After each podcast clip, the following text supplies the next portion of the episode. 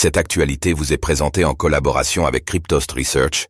Ayez un temps d'avance sur le marché crypto en rejoignant notre communauté premium. La SEC de nouveau épinglée par un juge. Une tendance troublante pour le gendarme financier américain? La Security and Exchange Commission, SEC, des États-Unis fait-elle preuve d'un peu trop de zèle avec les entreprises liées aux crypto-monnaies? C'est l'interprétation que font de plus en plus de juges aux États-Unis, face à la campagne sans relâche du gendarme financier américain. Serait-ce le début d'une contestation plus large?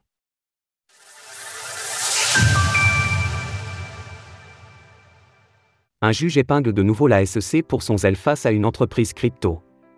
Cela fait de nombreux mois que la SEC a lancé une campagne sans précédent contre les entreprises crypto qui proposent leurs services aux États-Unis.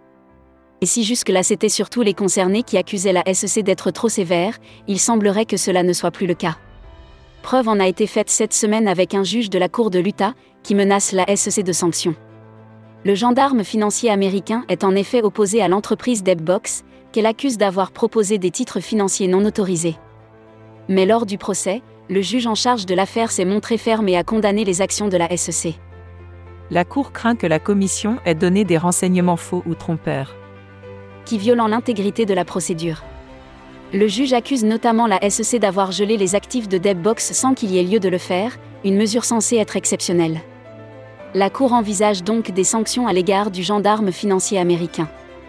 Les avocats de Debbox ont également réagi, condamnant les actions de la SEC. La SEC s'est trompée dans cette affaire, vraiment trompée. Elle ne devrait pas être autorisée à continuer à présenter des arguments fallacieux. Une tendance maintenant bien établie Dans l'écosystème crypto, le zèle de la SEC est désormais bien connu. Mais en parallèle, de plus en plus d'acteurs pointent du doigt les procédures parfois hâtives ou erronées de l'institution américaine. Le responsable légal de Ripple, Stuart Alderotti, a ainsi fait la liste des erreurs de la SEC dans le cadre des affaires liées aux sociétés crypto. Il évoque plusieurs affaires où la SEC a été accusée des hypocrisies et d'être inconsistante dans ses déclarations et jugements. Notamment l'affaire Coinbase, la Security and Exchange Commission n'avait ainsi jamais répondu aux demandes de clarification réglementaire de la plateforme d'échange. Ces événements ont tous eu lieu depuis un an, sous la direction de Gary Gensler. Selon Stuart Alderotti, une tendance troublante a donc émergé.